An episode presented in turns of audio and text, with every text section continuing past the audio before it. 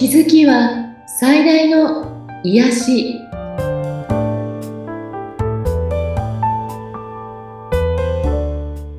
皆さんこんにちはアトラクションカウンセラーの広田ゆかりですアシスタントの菅千奈美です。ゆかりさんよろしくお願いいたします。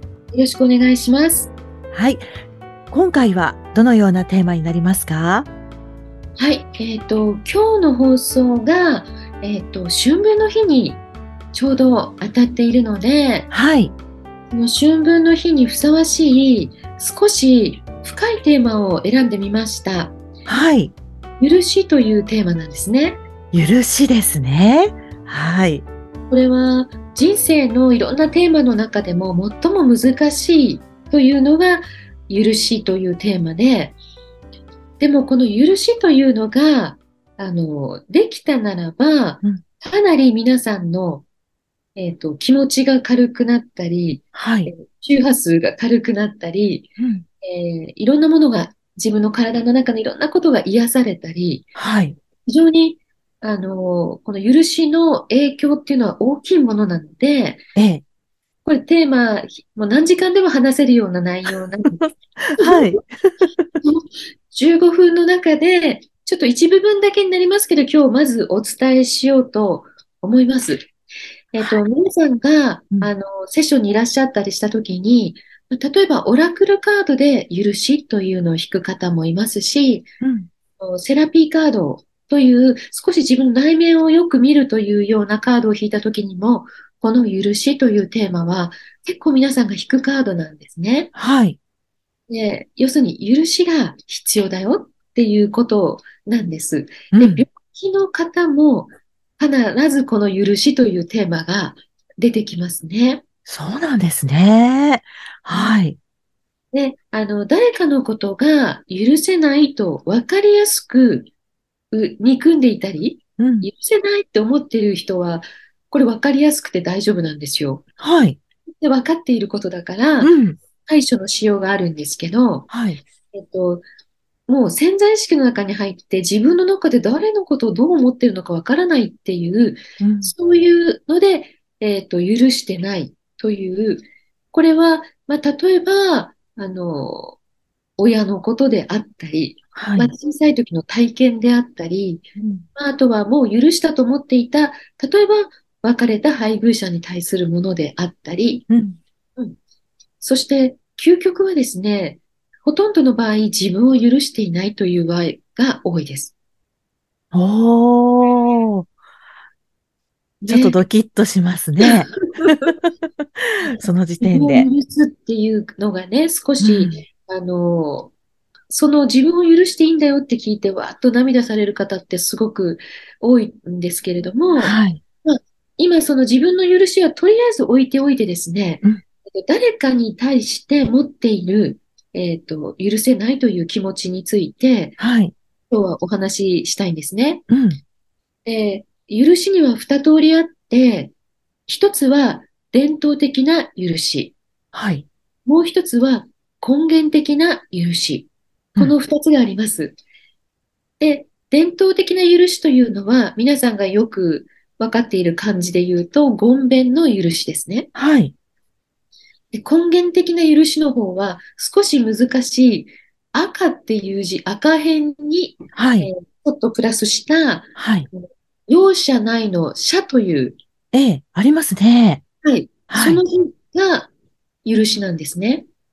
ちょっと違うってことなんですね。うん。そう、意味合いが違ってきます。ええ。で、これ、じゃあ、伝統的な許しって何っていうと、えっと、許そうという気も、意思はあるんだけれども、相手を非難したい気持ちが残っていて、うん。まあ、あの、ね、恨んでいても自分のためにならないから、自分は心が広いから許してあげるわ、という、ちょっと上からな感じですね。はい。それが言弁の方の許しねそう。ですね。伝統的許し。結局、そういうふうに許そうと思ってるってことは、うん。いい悪いの、悪いのはあなた。そして、はえっと、自分は被害者というような立ち位置に立っての許しなんですね。はい。だから、慈悲とか寛容さとか忍耐、謙虚、みたいなことで許すということなんです。はい。えっと、それも決して悪くないんですよ。許さないよりもうん。許した方がいい。うん。でも、根源的な許しというのは、まあ、許そうという意思はやっぱりあるんだけれども、はい。もう全く非難してない気持ちで、あの、非難したい気持ちはなくって、被害者意識も全くない。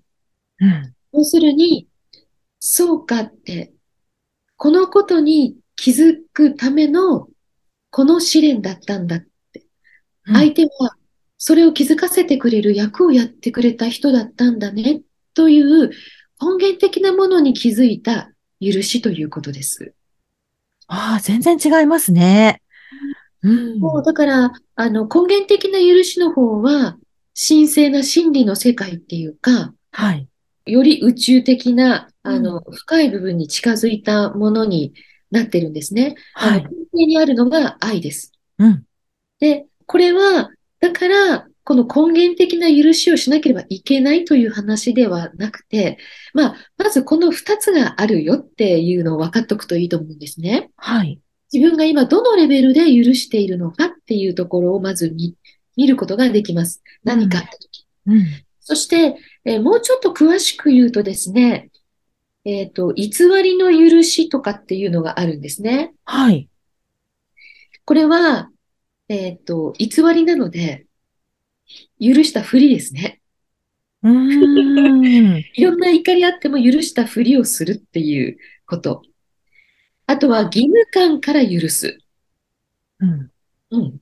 まあ、正義感から許しますという、まあ、ある意味ちょっと上から許しを与えるという傲慢さとか欺瞞があります。うん。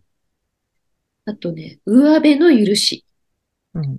これは、怒ってませんと。怒りを表に出してはいけないという自分の信念があって、えっと、全然怒ってないですよっていう感じになってるってことなんですね。はい。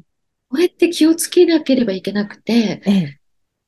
怒ってい、怒りを表に出してはいけないという信念を持っていると、うん。人から玄関マットのように扱われます。玄関マット？要するに、はい。見つけられてもこの人は怒らない人だという、えっと、人あって自分が自分をどのように扱っているかで人にそのように扱われるんですね。ーはい。なので、自分はそんな怒ったりしちゃいけないんだというふうに自分を大切にしない状況を、信念を持っていると、うん人にもそのように扱われてしまうということになります。はだから、あの、怒ればいいということではないんですが、うん。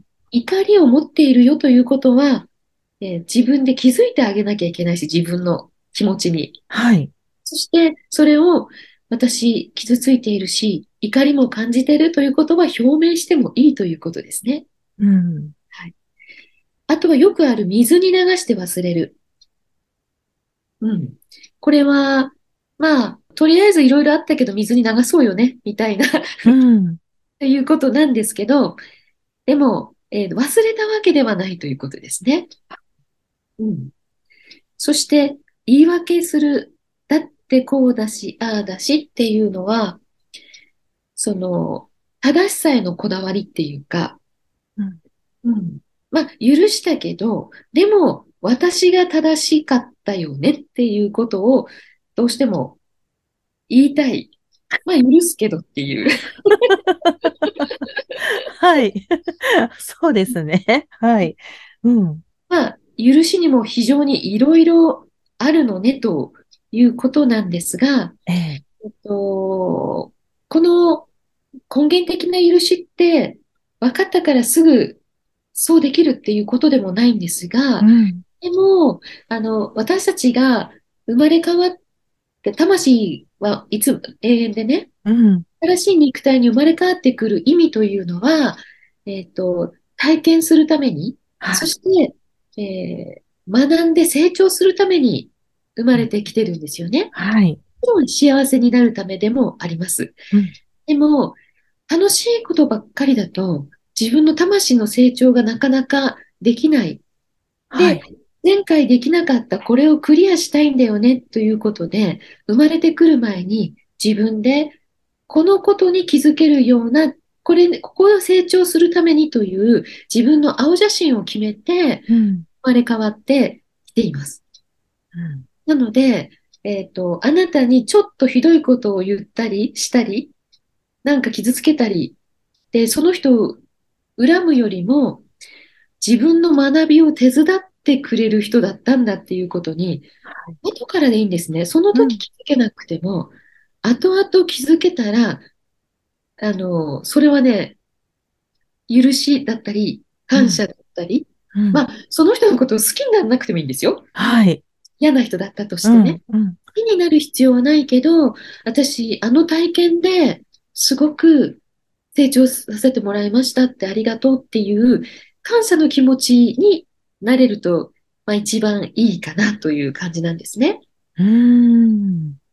そして、まあそこまで行くかどうかは、あの、時間がかかって、かかるものなんですがうん、一番大事なのはね、被害者意識から抜けるっていうことが一番大事なんです。はい。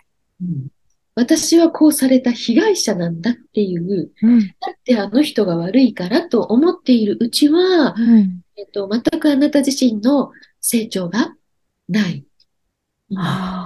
でも、これって自分が被害者とかあの人が悪いとかそういうものでもなかったのかもしれないという立ち位置に立てると、うん。いきなり許しまではいかなくとも、はい。被害者意識から抜けるだけで、うん。かなりいろんな学びがあるかなというふうに思うんですね。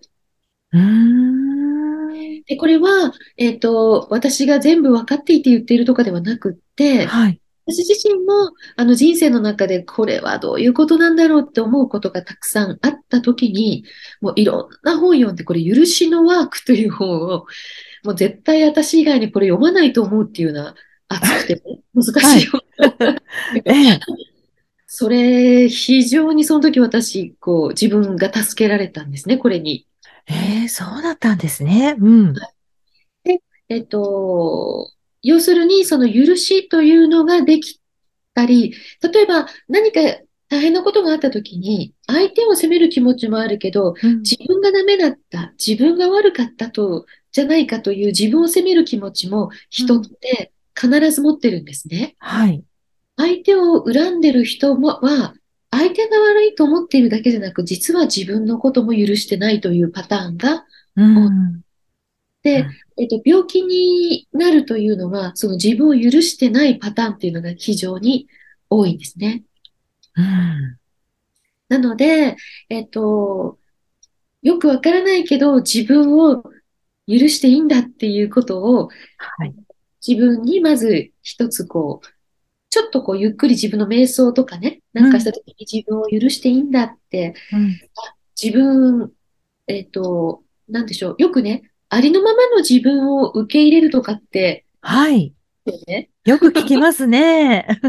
ありのままの自分でいいんだって受け入れるんだよって言われて、そうなんだなと思っても、うん。本当にじゃあみんな受け入れてるのっていうとう、ん。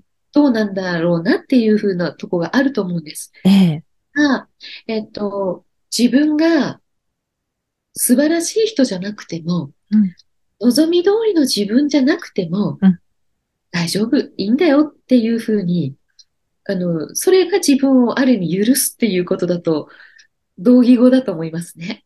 うーん。自分ので、こうでなければとか、こうでありたいっていう、そうでない自分を許してなかったりするんですね。はい。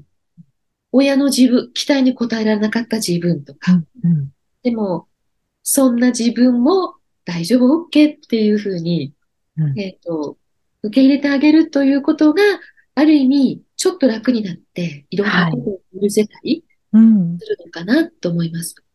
えっと、恨まれてる人が牢獄に入ってるわけではなくて、はい。恨んでる人が牢獄に入ってるんですね。ほう。逆なの。そうなんですね。誰かを憎んだり恨んだりしてる人は、その牢屋に入っているのは自分で、恨まれてる人は自由なんですね。まあ確かに、そう言われてみると、そうか。うーん。だから、えっと、この許しというのを、この春分の日ってエネルギーが変わったり、いろんな大きなタイミング、ええ。天気の時なので、はい。その時に自分自身を許したり、うんも、し、ちょっと、ね、心よくなく思っている人、相手がまだいたら、うん。えーその人のことも許します。